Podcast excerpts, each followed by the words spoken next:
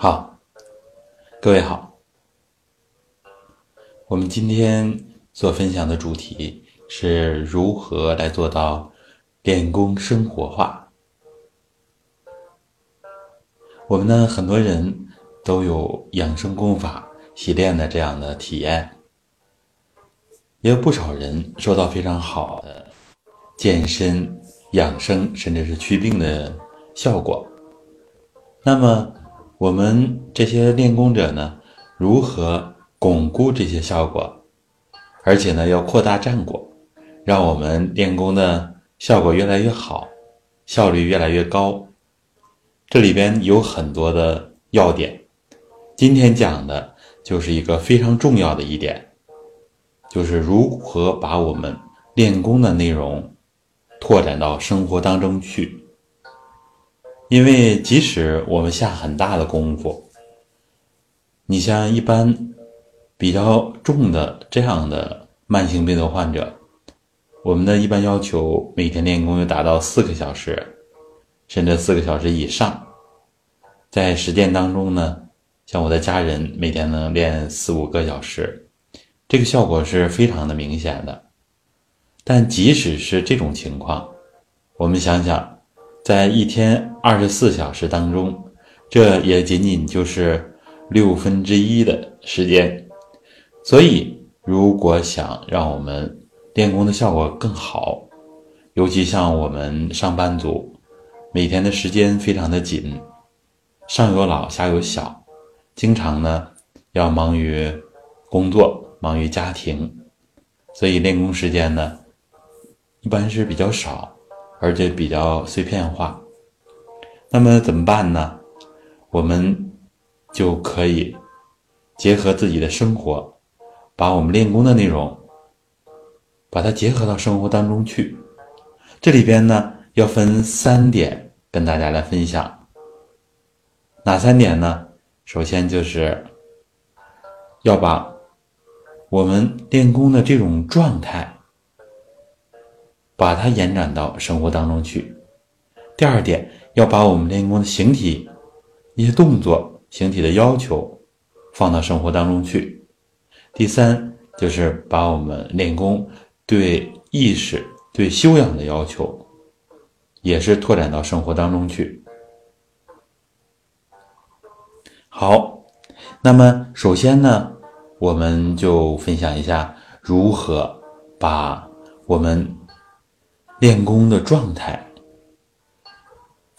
把它延展到生活当中去，而且呢，为什么要把这个状态延展下去？这样做有什么作用呢？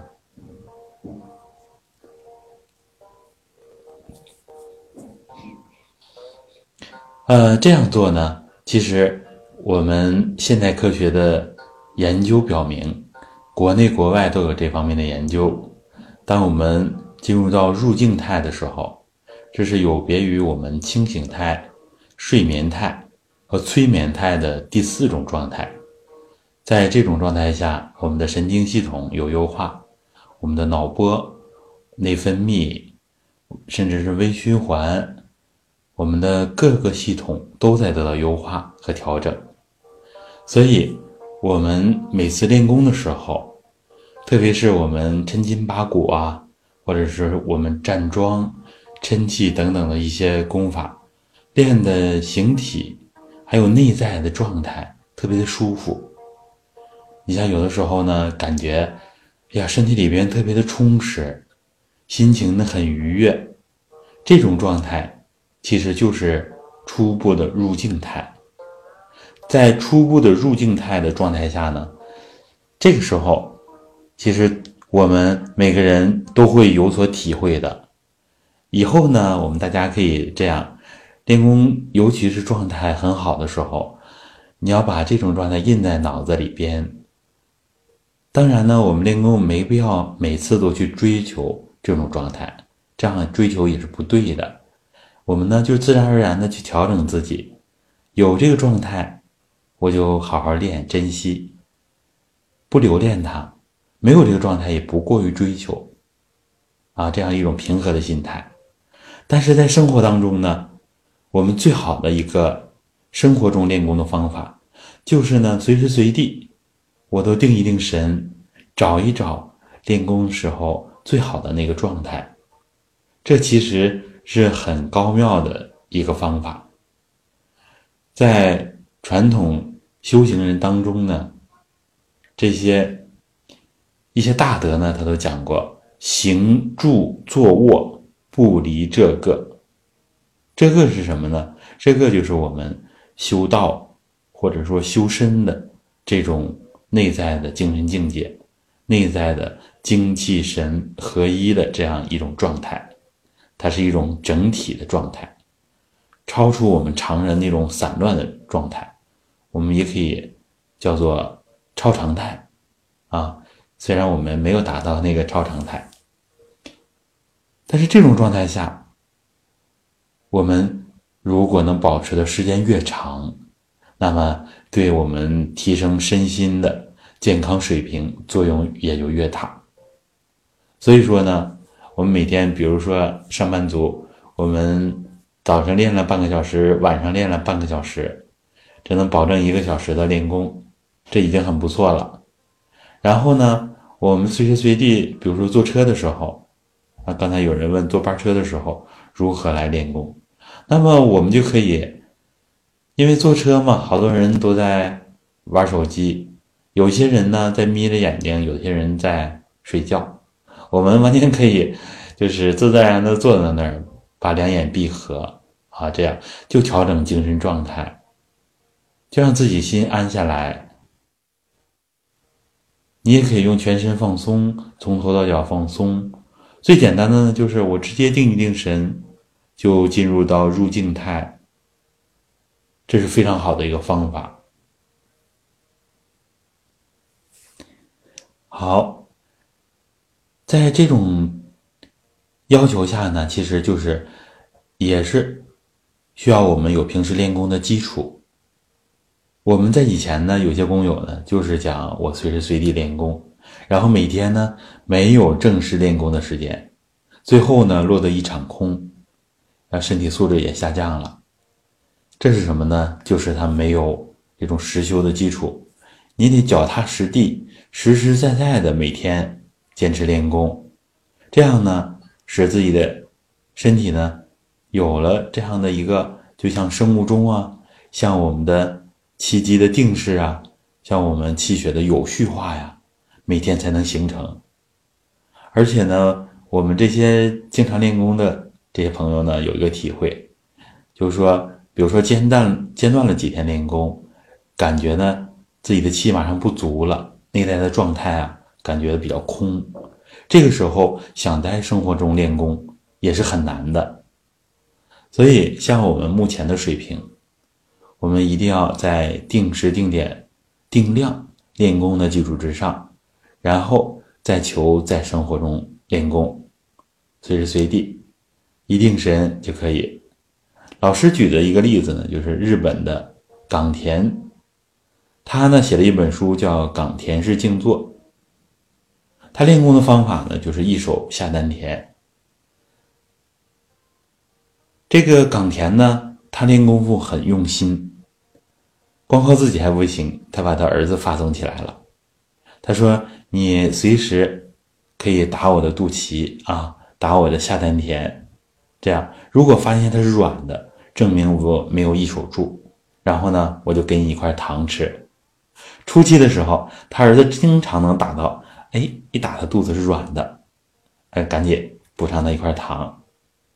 后来呢，打到的次数越来越少。然后呢，他儿子想办法了，呃，跟父亲下围棋的时候，偷偷的从围棋桌下面把小拳头伸过去，嘣，哎，一下子打中了，是软的。这样冈田呢，又给他儿子糖了，这样他意识里边始终有一个警觉点。其实这就是对这件事情的重视程度。你对他越重视，你就会经常想起来；你对他看得越轻，也就不会经常想起来了。这样后来呢，这个冈田啊，他的成就是比较高的啊，这个也给我们一个启示。好，这一点呢，我们就不多说了。我想跟大家一说，也都会明白。但是做起来呢，需要长期的努力，不是马上就能做到的，需要我们用心练功，体认到这种状态。入静态呢，也不是一个固定的状态，随着我们练功的深入，它呢，应该这个状态是越来越往深层次走的。就像我们学习一样，学无止境。好，那第二个练功生活化，它的要点呢，就是把我们练功的动作放到生活当中去。比如说捧气万锭法，这个推揉、开合，我们生活当中其实到处都是。洗衣服的时候，当然我们现在手洗衣服比较少了，但是也经常要洗一下。两个手呢，实际上就是在搓，在推揉，好像在推揉、开合啊，不断做这样的动作。我们熟练之后，就可以练这个肩肘腕的旋转、关，练手与腰合，以腰为主宰啊，松腰的这个内容，整体性的内容，以后我们还要讲。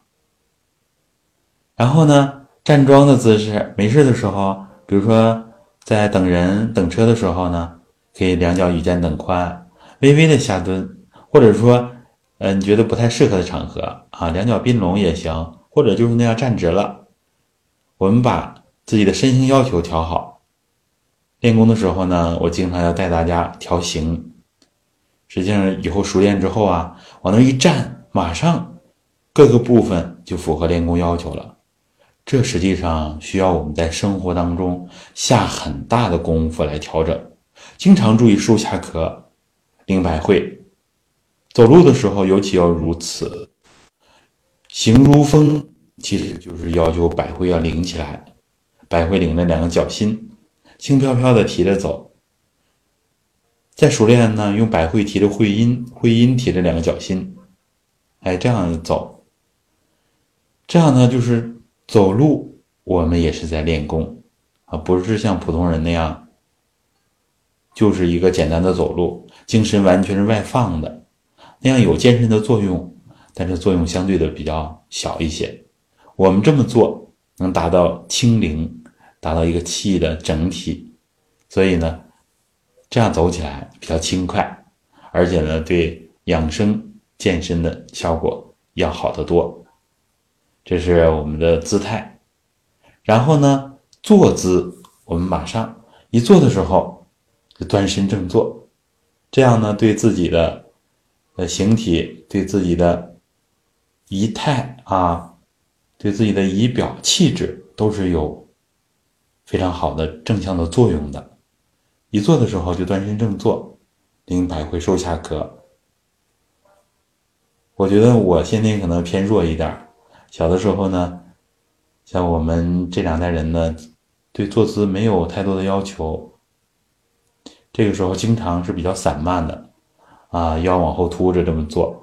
我现在要花很大的力气来改正自己的这个，这其实就是解决我们形体偏颇的一个必然的过程。这个时候也是我们生活当中练功。非常宝贵的一个机会，所以呢，经常要调形。刚才说了一步功里面的动作，然后呢，行神桩里二步功的动作更多一些。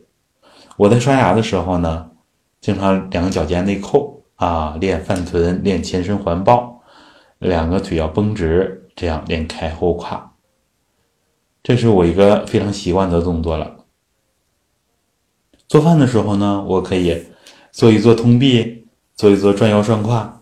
比如说，我们看着锅，来等着锅开，这样可以完全可以站在厨房里，在自己家里我可以随意了，可以做夸张一点的转腰，做做形神桩里的不同的抻筋八骨啊，金鸡独立，形神桩第九节，弹腿翘足，单单腿站立啊，这也完全是可以的。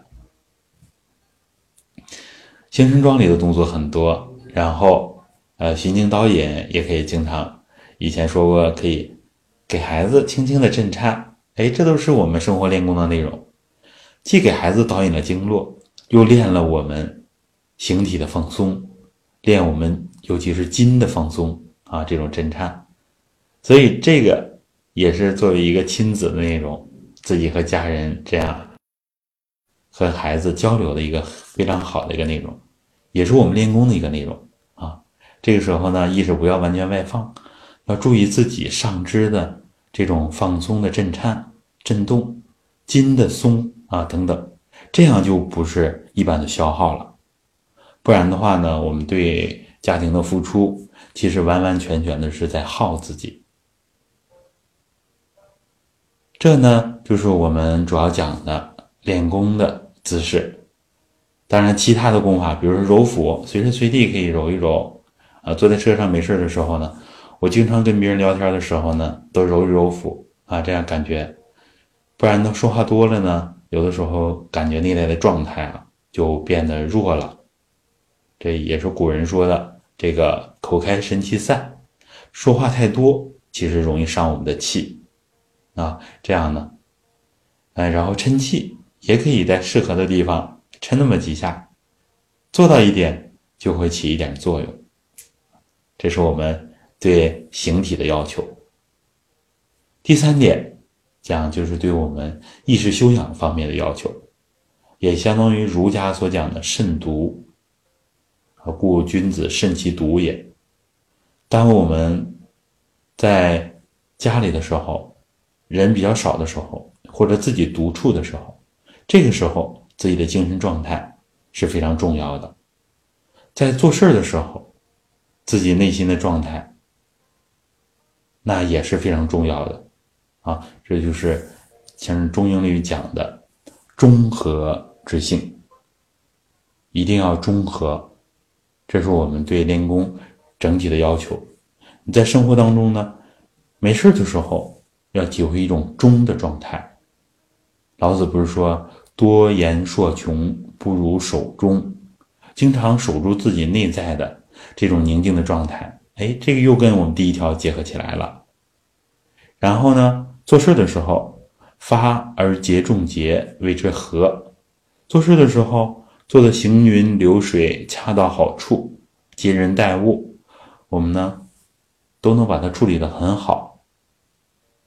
内心呢，经常是一种非常积极向上的状态，有生命力的状态。这个时候也是在练我们的定力啊，经常定住自己，不因为这件事儿啊开始做的不顺，内心里边总起波澜，这样呢。其实我们就逐渐的就把自己的修为提升了。其实一些大人物呢，这种内在的定力都是非常强的，这也是他主要的过人之处。一个人的平凡与伟大，往往取决于他意志的力量，取决于他的心胸。这里边王阳明曾经说过：“说人需在世上磨练，方。”立得住，方能静亦定，动亦静，啊，就是讲的一个定和静的，讲一个做事情当中的人的修为。所以儒家其实他积极入世，他更强调我们内在的这个状态，做事的时候内在的状态。你像我们口诀里边八句口诀呢，外静内静。心诚貌恭，有一个静字，有个恭字啊，要恭恭敬敬。尤其到宋朝、明朝之后啊，宋明理学这些大儒们，他们尤其讲究这种像《易经》里所说的“静以直内”，总是恭恭敬敬的状态下。这个时候，我们内在的。状态内在的修养，内在精神境界，它是不一样的，它就会被规范好。所以呢，我们生活当中可以经常啊，像宋朝那些大儒一样，经常用一种恭恭敬敬的状态，说是举案齐眉嘛，对自己的爱人都能这样恭敬，夫妻相敬如宾。这是一种很高的修为。以前呢，可能有的人觉得这样有点假，啊，两口子之间还用这样吗？但实际上呢，这就是要求我们时时事事处处总是调整自己的状态。你，像以前的，呃，这个要求大儒们，呃，坐有坐相，站有站相，而且呢，戴的官帽，官帽两边又有缨子啊。它的这个缨子呢，其实不是完全硬的，它是软的。如果转头转的很快的话，这个东西就会打自己脸的。你像少数民族呢，都有那特别大的耳环，这实际上都是在培养我们普通人的这种端庄、内心的宁静。通过外在的这些东西，让我们动作呢还端庄大气一些。这样逐渐就会有大的气象。其实它就是改变我们的内心，而且把我们内在的精气神充实起来，充实之谓美。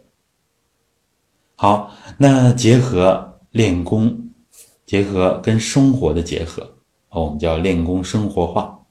今天呢，就主要跟大家分享这些，看看呢我们有没有什么疑问。